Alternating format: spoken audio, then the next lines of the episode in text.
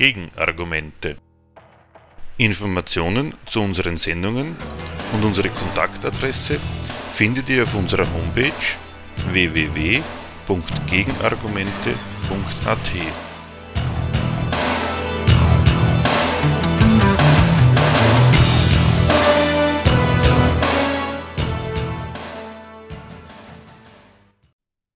Am 3. März 2018 fand in Wien an der VHS Hitzing die erste Rosa-Luxemburg-Konferenz in Österreich statt. Wir bringen heute das Referat, das wir auf dieser Konferenz gehalten und diskutiert haben. Thema des Referats war, was Marxisten aktuell zu kritisieren und zu ändern haben. Zur Absicht des Vortrags ein paar einleitende Bemerkungen anhand des Ankündigungstextes zu dieser Konferenz. Da heißt es, Zitat, es wird immer deutlicher, dass die bisher herrschende Ordnung, so mächtig sie uns heute noch erscheinen mag, auf Sand gebaut ist. Die Notwendigkeit der Überwindung des Kapitalismus stellt sich daher einmal mehr ganz konkret. Die Linke steht dabei vor der Frage, mit welchen Theorien, Programmen, Strategien und Methoden sie den Kampf für eine bessere, gerechtere Welt weiterführen möchte. Zitat Ende. Woher, außer dem eigenen Wunsch, entnimmt man eigentlich, dass die bisher herrschende Ordnung auf Sand gebaut ist? Dass die herrschende Ordnung auf Sand gebaut ist, können wir faktisch nicht entdecken. Weder beweist eine Finanzkrise, nicht die aktuelle und schon gar nicht die von 1929, dass der Kapitalismus am Ende wäre.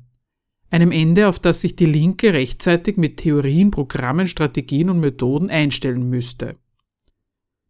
Noch wollen die Leute in ihrer überwiegenden Mehrheit etwas von einer Überwindung des Kapitalismus wissen. Sie ziehen ganz offensichtlich einen völlig anderen, gegenteiligen Schluss aus der Weltlage. Sie wählen zunehmend rechte Parteien. Das Interesse an der Umgestaltung der Gesellschaft ergibt sich nicht aus der Lage, es will erzeugt sein. Dazu muss man sich zuallererst mal selbst klar machen, worin die vorfindliche Welt zu kritisieren ist und warum die Menschen trotz all ihrer negativen Erfahrungen an dieser Wirtschaftsweise und ihrem politischen Überbau festhalten. Die Notwendigkeit der Überwindung des Kapitalismus stellt sich daher nicht wie von selbst, sondern davon sind die Leute erst noch zu überzeugen. Faktisch ist es doch so, dass man sich mit einer radikalen Kritik an den politischen und ökonomischen Verhältnissen, die die Notwendigkeit der Abschaffung des Kapitalismus begründet, heutzutage meist lächerlich macht, sogar bei manchen Linken. Warum ist das so? Weil der überwältigenden Mehrheit der Österreicher alles, was Politik und kapitalistische Wirtschaft zum Schaden der Mehrheit einrichten und dauernd nach ihren Bedürfnissen und Notwendigkeiten ändern, als alternativlose Lebensbedingung gilt. Daran hat selbst die größte Krise seit der Weltwirtschaftskrise von 1929 nichts geändert. Obwohl die Finanzkrise 2008 doch schlagartig klar machen hätte können, um was für eine merkwürdige Lebensbedingung es sich da handelt. Worin lag die Katastrophe, dass Banken bankrott gingen? Kein einziges Stück sachlichen Reichtums, kein einziger Gebrauchsgegenstand, keine Maschine, hat sich doch dadurch in Luft aufgelöst. Weg war einzig ein Gutteil des Werts der Papiere, die die Banken und sonstigen Investoren sich wechselseitig verkauft haben. Wenn darüber trotzdem die Weltwirtschaft an den Rand des Abgrunds kommt, dann dreht sich offenbar alles genau darum. Das ganze Leben einer Nation hat dem zu dienen und hängt davon ab, dass sich in ihr das Geld vermehrt. Zentralinstanz dieser Geldvermehrung ist der Finanzsektor. Wenn die Geldvermehrungsmaschinerie des Finanzsektors nicht funktioniert, steht das gesamte ökonomische Leben der Nation auf dem Spiel. Für die versammelte Politikermannschaft, die bis dahin noch jede Sozialstaatskürzung immer damit begründet hat, dass die Staatskasse leer, der Staat hoffnungslos überschuldet sei, war sofort klar, sie musste das Finanzkapital und dessen Finanzprodukte unbedingt retten, und sie hat dafür schlagartig Hunderte von Milliarden mit einem Machtwort geschaffen. Die Bankenrettungspakete wurden damit verteidigt, dass die Finanzinstitute systemrelevant wären. Damit wurde nicht das System disqualifiziert, dessen Erhalt so viel kostet, sondern der Aufwand gerechtfertigt. Denen unten, die mit Finanzprodukten nichts am Hut haben und so gut wie keine besitzen, hat die milliardenschwere Bankenrettung als alternativlos eingeleuchtet. Statt folgenden Schluss zu ziehen. Das Geld und seine Vermehrung sind ein einziges Hindernis für eine vernünftige Reproduktion aller, wenn jede Produktion mit dem Totalverlust aller Wertpapiere aufhört.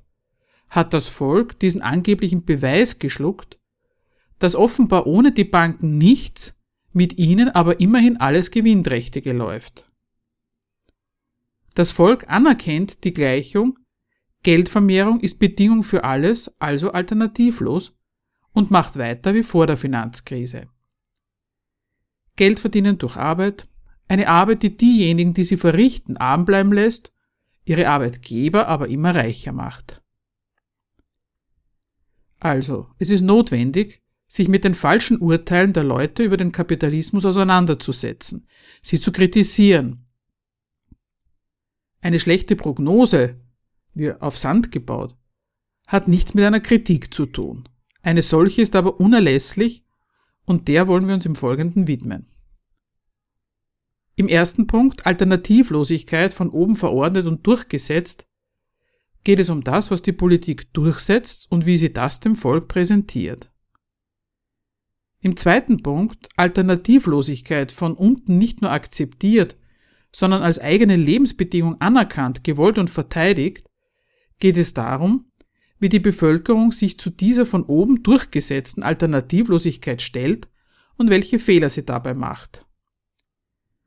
Weiters wird überprüft, ob das, was es an linker Kritik gibt, diesen Fehler der Leute kritisiert.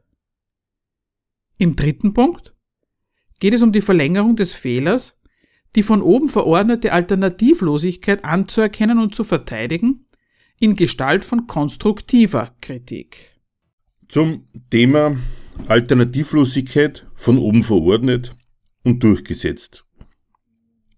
Von oben, von der Politik und der Wirtschaft her gesehen, ist die Sache sehr einfach. Die politische Gewalt setzt die kapitalistischen Verhältnisse durch, macht also alle alternativlos abhängig vom Gedeihen des kapitalistischen Geschäfts Subjekt der Ökonomie ist das Kapital, das mit der Lohnarbeit seine Vermehrung betreibt. Alternativen kennen sie, aber nur fürs Zementieren der Verhältnisse. Und damit sind sie dauernd befasst. Was gestern noch alternativlos war, wird heute geändert mit dem Argument, es gibt keine Alternative. Früher, vor der Finanzkrise, war die Globalisierung alternativlos. Ein Geistersubjekt, dass die Staaten angeblich zum Rückzug aus der Wirtschaft zu Deregulierungen gezwungen hat. Jahrzehntelang hat gegolten, Staat halt dich raus, die Wirtschaft findet in der Wirtschaft statt. Mit der Finanzkrise war es mit der alternativlosen Deregulierung plötzlich vorbei. Plötzlich, wieder alternativlos, entschiedenes und großzügiges Eingreifen des Staats ins Finanzsystem notwendig. Nacheinander waren Alternativen los. Die Bankenrettung mit Hunderten von Milliarden Dollar, Euro, Pfund, Verstaatlichungen von Banken, Milliardensubventionen aus dem Staatshaushalt zur Verbesserung der internationalen Konkurrenzposition des heimischen Kapitals. Man denke an Verschrottungsprämie, Konjunkturprogramme, Subventionen für Kurzarbeiter, Kurzarbeitergeld und so weiter.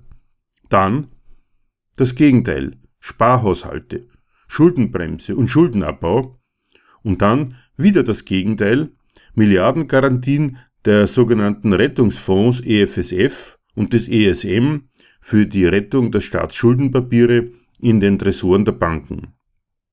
Immer waren es alternativlose Sachzwänge, obwohl der nächste Sachzwang die Alternativlosigkeit des jeweils vorhergehenden widerlegt.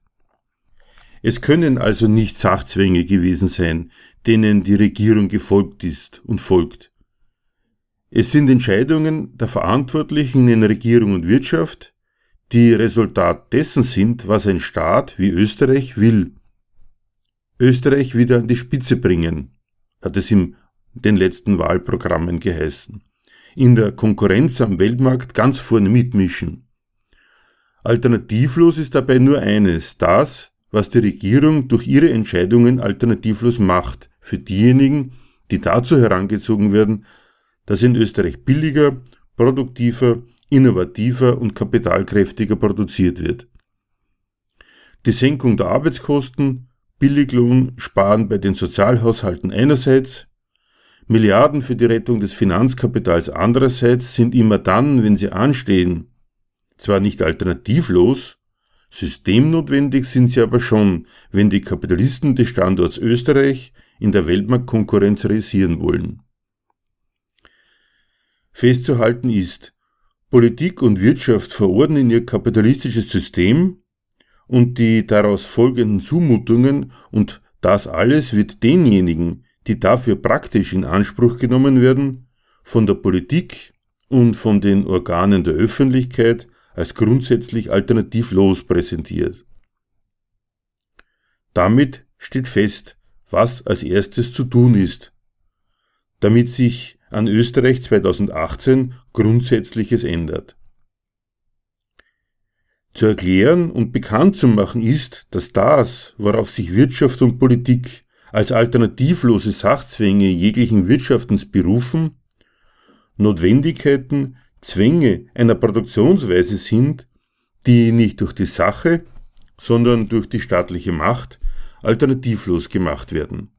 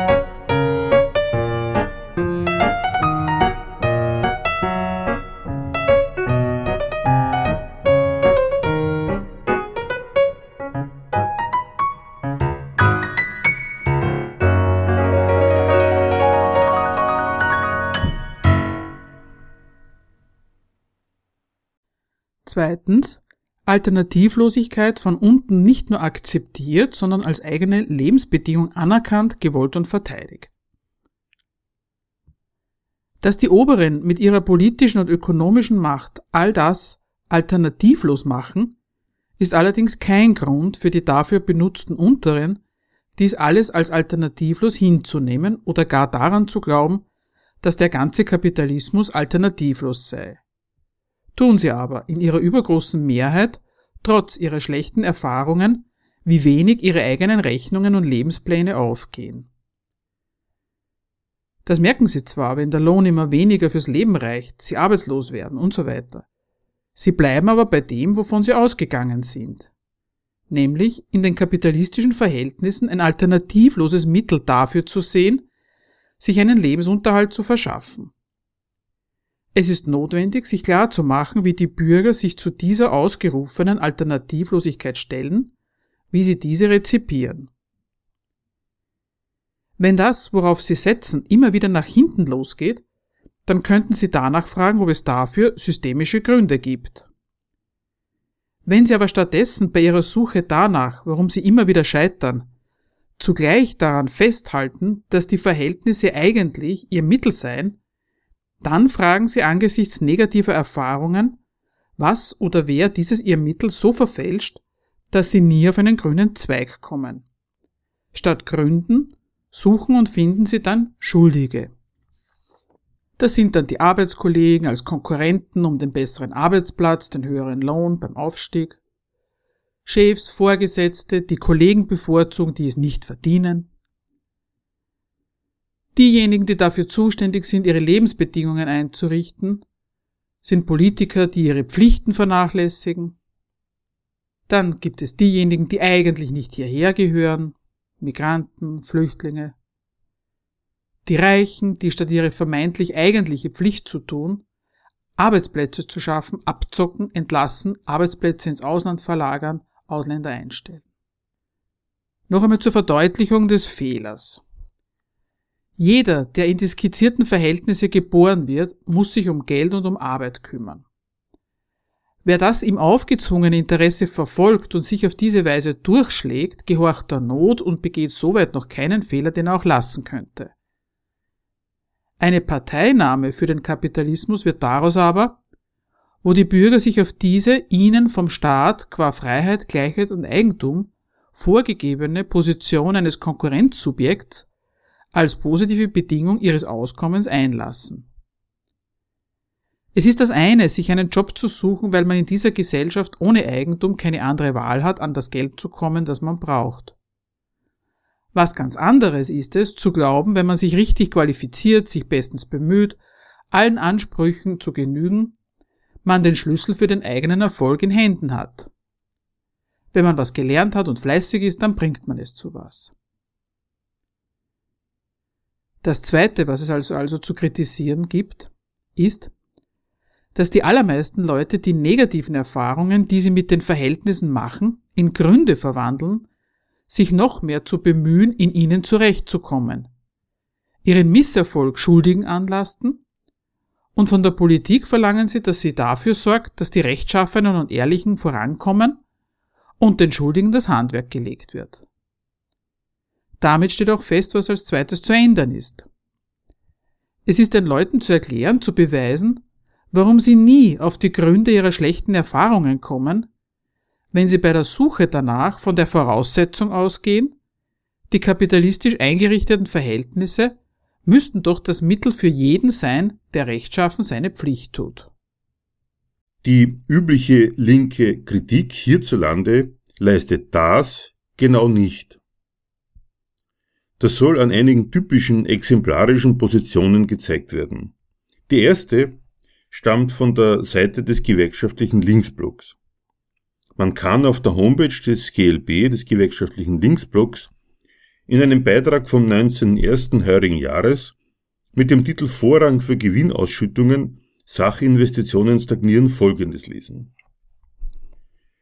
Das jetzt vorgelegte Wertschöpfungsbarometer der Oberösterreichischen Arbeiterkammer für 2016 zeigt einmal mehr das Potenzial für eine offensive Lohnpolitik, Kapazitäten für Schaffung und Erhaltung von Arbeitsplätzen sowie für eine Wertschöpfungsabgabe als Basis zur Finanzierung von Sozialstaat und Kommunen, konstatiert Josef Stingl, Bundesvorsitzender der Fraktion gewerkschaftlicher Linksblock im ÖGB. Die Studie zeigt einmal mehr, dass für die Wirtschaft nicht die gesellschaftliche Verantwortung und das Gemeinwohl, etwa durch Schaffung und Sicherheit von Arbeitsplätzen, der Produktivität entsprechende Einkommen, soziale Sicherheit und ein gutes Leben für alle wichtig ist, sondern die Profitmaximierung zugunsten einer kleinen Minderheit, kritisiert Stingel. Zitat Ende. Eigentlich, so der Vertreter des gewerkschaftlichen Linksblocks, hätte es in der Wirtschaft um das Gemeinwohl zu gehen, das sich für ihn als ein gutes Leben und soziale Sicherheit buchstabiert. Und was muss er feststellen? Nichts davon sieht er zu seiner Zufriedenheit verwirklicht. Worin sie da den Grund dafür, dass das gute Leben und die soziale Sicherheit nicht und nicht rauskommen wollen? So sehr er mit den Resultaten des Wirtschaftens unzufrieden ist, so wenig nimmt er die Art und Weise des Wirtschaftens als möglichen Grund dafür in den Blick. Eigentlich wäre die Welt der Wirtschaft schon in Ordnung, wenn da nicht eine kleine Minderheit, die Unternehmer, das Gemeinwohl hintertriebe, indem sie ihre Profite maximieren und die Gewinne ausschütten, statt Sachinvestitionen zu tätigen und Arbeitsplätze zu schaffen oder wenigstens zu erhalten. Das vorgestellte Bild vom guten Leben beinhaltet wie selbstverständlich so gut wie alles, was man vom Kapitalismus kennt.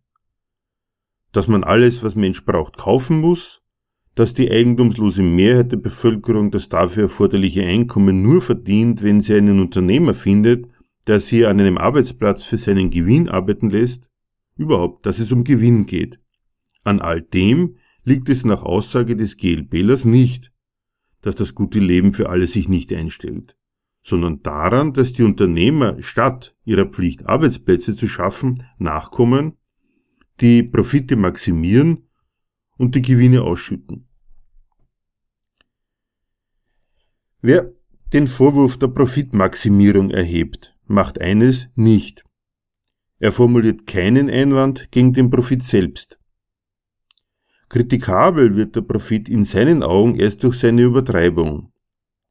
Nicht im Profit, sondern in der Gier nach ihm, im Bestreben, ihn zu maximieren, in der amoralischen und unanständigen Übertreibung des Strebens nach Profit sieht er den Grund für die beklagten Umstände. Dass Profit sein muss, zum Wirtschaften dazugehört, leuchtet dem Vertreter des GLP nämlich ein. Wie heißt es im Zitat? Das Wertschöpfungsbarometer, ein anderer Ausdruck für den Gewinn der Unternehmer. Der Oberösterreichischen Arbeiterkammer für 2016 zeigt, dass Potenzial für eine offensive Lohnpolitik vorhanden ist. Gewinn gilt ihm als Voraussetzung dafür, Lohnforderungen stellen zu können. Wer so denkt, handelt sich freilich einen unauflöslichen Widerspruch ein. Entweder ist der Profit und das Profitmachen, nämlich eine respektable Sache, gegen die sich nichts sagen lässt. Dann kann er aber doch gar nicht hoch genug sein. Und die Herrschaften, die sich um ihn kümmern, liegen genau richtig, wenn sie sich an nichts anderem als an ihrem Profit orientieren. Mehr Profit wäre dann ja mehr von den guten Wirkungen, die ihm nachgesagt werden. Ist das Streben nach hohem Profit aber schädlich für die Arbeitnehmer, dann kann es unmöglich wahr sein, dass Profit und Nutzen der Arbeitnehmer miteinander verträglich sind. Dann ist die kapitalistische Geschäftemacherei ganz grundsätzlich nicht dafür vorgesehen, Lebensmittel der Menschheit zu sein. Dann schließen die Prinzipien der Marktwirtschaft von vornherein all die unangenehmen Folgen notwendig mit ein, die von den Kritikern aufgezählt werden. Dann ist es aber mit Verlaub eine Dummheit, ausgerechnet am Profit eine nützliche und eine böse Seite zu unterscheiden. Dann ist nicht die Profitgier, nicht das Maximieren des Profits zu kritisieren, sondern der Profit selbst. Das Verhältnis zwischen einem kapitalistischen Betrieb und seinen Lohnempfängern sieht etwas anders aus, als es sich die Kritiker der Profitgier zurechtlegen. Wenn ein Betrieb Lohn zahlt, dann deshalb, weil ihm die mit dem Lohn eingekaufte Leistung der Arbeitnehmer mehr an Reichtum einspielt als der Vorschuss in die Produktion Lohn inklusive gekostet hat. Einen anderen Zweck als vermehrten Geldrückfluss kann ein Geldvorschuss auch gar nicht haben. Dieses Verhältnis beinhaltet einen unauflöslichen Gegensatz. Der Betrieb erreicht seinen Zweck Profit ja umso besser, je geringer der gezahlte Lohn im Verhältnis zur geldwerten Leistung des Arbeitnehmers und mit ihm der Nutzen des Lohnempfängers aus seiner Arbeit ist. Jeder Euro mehr an Lohn bedeutet schließlich immer eine Schmälerung des Gewinns und damit eine Schmälerung der Größe, deretwegen der Unternehmer einzig investiert. Von einem solchen prinzipiellen Gegensatz von Lohn und Profit wollen die Kritiker der Profitgier nichts wissen. Sie halten im Gegenteil an der Vereinbarkeit von Profit und Wohl der Arbeitnehmer fest. Als Grund für miese Löhne, schlechte Arbeitsbedingungen und soziale Unsicherheit gilt ihnen nicht der Profit, sondern die überzogene Stellung der Unternehmer zum Profit. Nicht der Profit ist schlecht, sondern ein zu viel davon. Jemand, der so urteilt, meint, Profit und Lohn seien eigentlich zwei verträgliche Größen, die harmonieren könnten, wenn nur die Unternehmer nicht zu gierig werden. Wer so denkt, will nicht das System der Marktwirtschaft und seine Rechnungsweise angreifen, sondern die Rechner. Er erweist sich damit als jemand, der sich im Angesicht der schlechten Erfahrungen, die man als Lohnabhängiger in der Marktwirtschaft macht, den guten Glauben an die Brauchbarkeit dieser Wirtschaftsweise erhalten möchte. Meister darin ist hierzulande der ÖGB. Stoppt die Profitgier, titelte etwa eine Veranstaltung des internationalen Referats des ÖGB auf der Konferenz auf der Rosa-Luxemburg-Konferenz. Einen ähnlichen Inhalt wie Profitgier, Kritik der Profitgier haben außerdem, sei noch angemerkt, die bekannten Kennzeichnungen der Wirtschaft als Turbo, Casino, Karawanen, Finanzkapitalismus. Dem Erfindungsreichtum hinsichtlich der Vorsätze zum Kapitalismus sind schier keine Grenzen gesetzt und zeugen immer nur von einem, der trostlosen Absicht, die unerwünschten Resultate des Wirtschaftens auf gar keinen Fall als notwendige Resultate des ganz normalen Kapitalismus begreifen zu wollen. Nie ist es der Kapitalismus, der seine hässliche Fratze zeigt, sondern seine Entartung. Nie soll einfach der Kapitalismus und seine Zwecke Grund der beklagten Schädigungen sein, sondern seine Übertreibung. Eine Bemerkung noch zum Thema Sachinvestitionen. Was machen die Unternehmer? Der Vorwurf heißt, statt mit ihren Gewinnen Sachinvestitionen zu tätigen und damit Arbeitsplätze zu schaffen bzw. wenigstens zu erhalten, machen sie was mit ihren Gewinnen? Sie schütten sie aus. Statt dieser ihrer gesellschaftlichen Verantwortung nachzukommen, haben sie nur ihren privaten Nutzen im Sinn und stecken den Gewinn einfach ein, ohne die Arbeitnehmer am Erfolg des Unternehmens partizipieren zu lassen.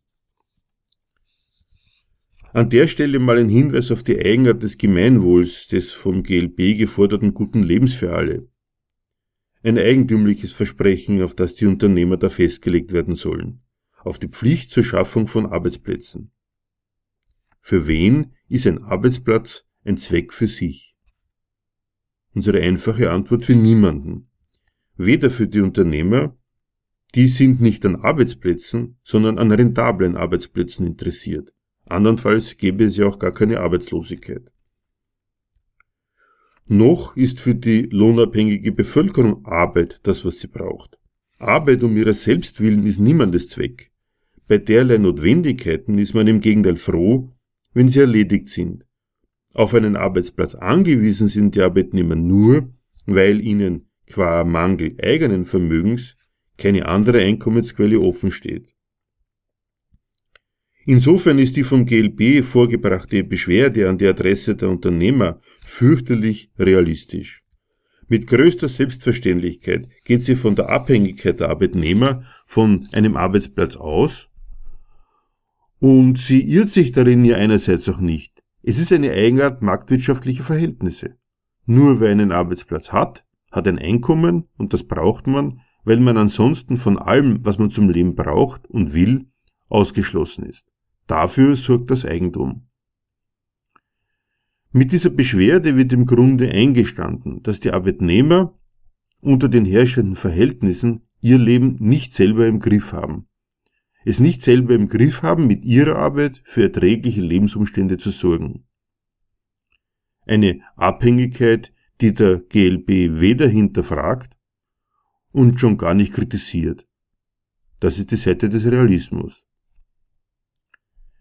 Die Beschwerde ist aber zugleich fürchterlich idealistisch. Idealistisch ist sie, insofern sie gegen den eigenen Merker sich nicht davon abbringen lässt, dass der Arbeitsplatz doch zumindest leisten müsste, dass die Menschen von ihm leben können, statt zur Kenntnis zu nehmen, dass der Lohn offenbar für was anderes gezahlt wird, als dafür, dass der Lohnempfänger vom Lohn leben kann. Arbeitsplätze sind Bereicherungsmittel der Unternehmen. Es gibt sie nur, wenn die mit dem Lohn eingekaufte Arbeitskraft das Unternehmen reicher macht. Lohn und Gewinn stehen daher in einem unauflöslichen Gegensatz. Dass Arbeitsplätze nicht das Mittel der Arbeitnehmer sind, ist auf seine Weise auch dem GLB nicht ganz unbekannt, wenn er Kapazitäten für Halt und Schaffung von Arbeitsplätzen entdeckt haben will. Derlei Kapazitäten wären doch gar nicht notwendig, wäre der Zweck der Arbeitsplätze nicht der Profit der Unternehmen, sondern das Auskommen der Menschen, die an ihnen arbeiten. Kritiker der Profitgier, wie etwa der GLB, glauben keine Sekunde daran, dass die Unternehmer von sich aus ein Einsehen hätten. Für die Harmonie von Profit und Lohninteresse zu sorgen, das halten sie für die Aufgabe des Staates und sie täuschen sich damit ein weiteres Mal. Ihnen will nämlich nicht auffallen, dass die ganze Macht der unternehmerischen Kalkulation, die sie durch den Staat beschränkt sehen wollen, sich dem Umstand verdankt, dass derselbe Staat mit Freiheit, Gleichheit und Eigentum mit seinem ganzen Gesetzesapparat nichts anderes macht, als genau diese Kalkulation der Unternehmer ins Recht zu setzen. Ihnen will nicht auffallen, dass das Angewiesensein der abhängig Beschäftigten auf einen Arbeitsplatz seinen Grund in der geltenden Eigentumsordnung hat. Eine Eigentumsordnung, die niemand anderer als der Staat verbindlich macht, weil er in der damit von ihm eingerichteten kapitalistischen Ökonomie die eigene Grundlage hat. Ihm kann daher der Erfolg dieser Ökonomie, der nun einmal im Profit des Kapitals besteht, grundsätzlich gar nicht groß genug sein. Das Wachstum des Kapitals ist der wahre Inhalt des Gemeinwohls dieser Gesellschaft. Alle Politik und damit das ganze Volk hat ihm zu dienen. Plausibilität für die Zuständigkeit des Staates in Sachen Beschränkung der unvernünftigen Gier der Unternehmer ziehen sie aus dem Umstand, dass der Staat schon längst ins wirtschaftliche Geschehen eingreift und tatsächlich da und dort auch dem Gewinnstreben der Unternehmer kritisch gegenübertritt. Was sie aber nicht zur Kenntnis nehmen wollen, ist Folgendes. Wenn sich der Staat dazu entschließt, etwa als Sozialstaat in die Wirtschaft einzugreifen, dann sicher nicht, um die Ökonomie, die er gerade ins Recht gesetzt hat, gleich wieder auszuhebeln, sondern einzig, um die Voraussetzungen dieser Ökonomie sicherzustellen, die die Rücksichtslosigkeit dieser Sorte Wirtschaft gegen ihre eigenen Grundlagen in Frage stellt. Noch einmal zusammenfassend. Tatsächlich brauchen die Menschen im Kapitalismus jemanden, der sie beschäftigt und der sie für ihren Dienst entlohnt. Die Umkehrung, Arbeitsplätze wären dazu da, die Menschen einen Lohn verdienen zu lassen, damit sie davon leben können, ist deswegen noch lange nicht richtig. Nur wer das aber glaubt, hält es für einen Verstoß an geltenden Prinzipien des Wirtschaftens, dass dieser Lohn in vielen Fällen tatsächlich nicht für das gute Leben reicht. Der Fehler, den so jemand macht, besteht darin, das praktische Urteil der Menschen, sie gehen einer Lohnarbeit tatsächlich einzig deshalb nach, weil sie auf den damit verdienten Lohn angewiesen sind, für die Erklärung der Sache zu halten, so als ob gearbeitet würde, damit die Menschen ein Einkommen haben. Damit kommen wir zum Ausgangspunkt der Kritik an dem GLB-Zitat zurück.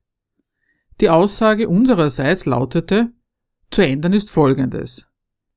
Es ist den Leuten zu erklären, warum sie nie auf die Gründe ihrer schlechten Erfahrungen kommen, wenn sie bei der Suche danach von der Voraussetzung ausgehen, die kapitalistisch eingerichteten Verhältnisse müssten doch das Mittel für jeden sein, der rechtschaffen seine Pflicht tut. Ihnen ist zu erklären, dass sie nicht Teilhabe einer gemeinsamen Daseinsbewältigung sind, sondern Kostenfaktor einer Wirtschaft, die ihren Erfolg im Gewinn der Kapitaleigner misst und keineswegs in hohen Löhnen und kurzen Arbeitstagen. Wird das durch die besprochenen Urteile geleistet? Die Antwort ist ein eindeutiges Nein.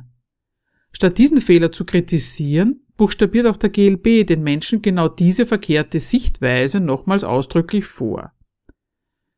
Was braucht der Arbeiter? Einen Lohn, weil er einen Lohn braucht, braucht er einen Arbeitsplatz, einen Sozialstaat und so weiter. Und all das ließe sich schon mit dem Gewinninteresse der Unternehmen vereinbaren. Diese Sorte Kritik im Namen eines Ideals, hier etwa das eigentliche Gemeinwohl, wie es sich der GLB zurechtlegt, kennt eine Steigerungsform. Das Prinzip, in dessen Namen argumentiert wird, ist dann gar kein hohes Ideal mehr, sondern gefordert wird im Namen des Funktionieren des Systems. Wer so kritisiert, kritisiert konstruktiv. Drittens. Der Fehler konstruktiver Kritik. Solange die Lohnabhängigen sich die Abhängigkeit von Geld und von allem, was daraus als Sachzwang folgt, als ihre Lebensgrundlage einleuchten lassen, solange kommen die Auskünfte, von denen wir meinen, dass sie an die Leute zu bringen wären, bei denen gar nicht gut an. Früher, vor 1989, als es noch den realen Sozialismus gab, hieß es, geh nach drüben. Heute heißt es nur mehr, sag mir deine Alternative, oder das brauche ich nicht, oder diese Kritik ist nicht konstruktiv. Unsere Botschaft wird daran blamiert, dass sie den Lohnabhängigen nicht bei ihren praktischen Problemen hilft, dabei einen Arbeitsplatz, einen höheren Lohn, eine sichere Pension usw. So zu bekommen.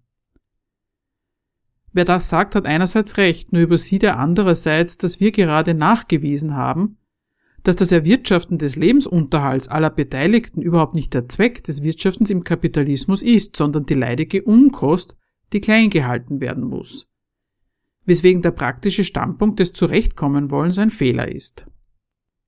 Diese jetzige Arbeitswelt ist keine Naturnotwendigkeit. Diejenigen, die benutzt werden, ohne Nutznießer der Verhältnisse zu sein, müssen sich diese Erpressung zu rentabler Arbeit nur nicht bieten lassen. Das ist das, was früher einmal Revolution geheißen hat. Mit einer solchen radikalen Kritik an den politischen und ökonomischen Verhältnissen, die darauf hinausläuft, den Kapitalismus abzuschaffen, blitzt man heutzutage ab. Warum? Weil die Lohnabhängigen sich europaweit mehrheitlich ihre Abhängigkeit vom Erfolg des kapitalistischen Geschäfts als alternativlos einleuchten lassen, wird Kritik, die so antritt, mit dem Verdikt unrealistisch, nicht konstruktiv zurückgewiesen.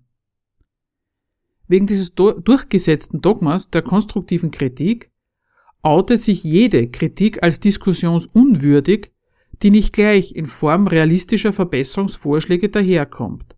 Das heißt grundsätzlich die Alternativlosigkeit der bestehenden Verhältnisse anerkennt. Politiker aller Couleur, ganz normale Bürger und leider auch Linke üben sich in dieser Disziplin der konstruktiven Kritik. Ganz so, als ob es logisch und zwingend wäre, dass aus Einwänden niemals die Ablehnung des Kritisierten sondern stets seine Vervollkommnung zu folgen hätte. An allem, woran kritisch denkende Zeitgenossen Anstoß nehmen, wollen sie hilfreich mitwirken, wirklich an allem. Zum Beispiel das Thema Krisenpolitik.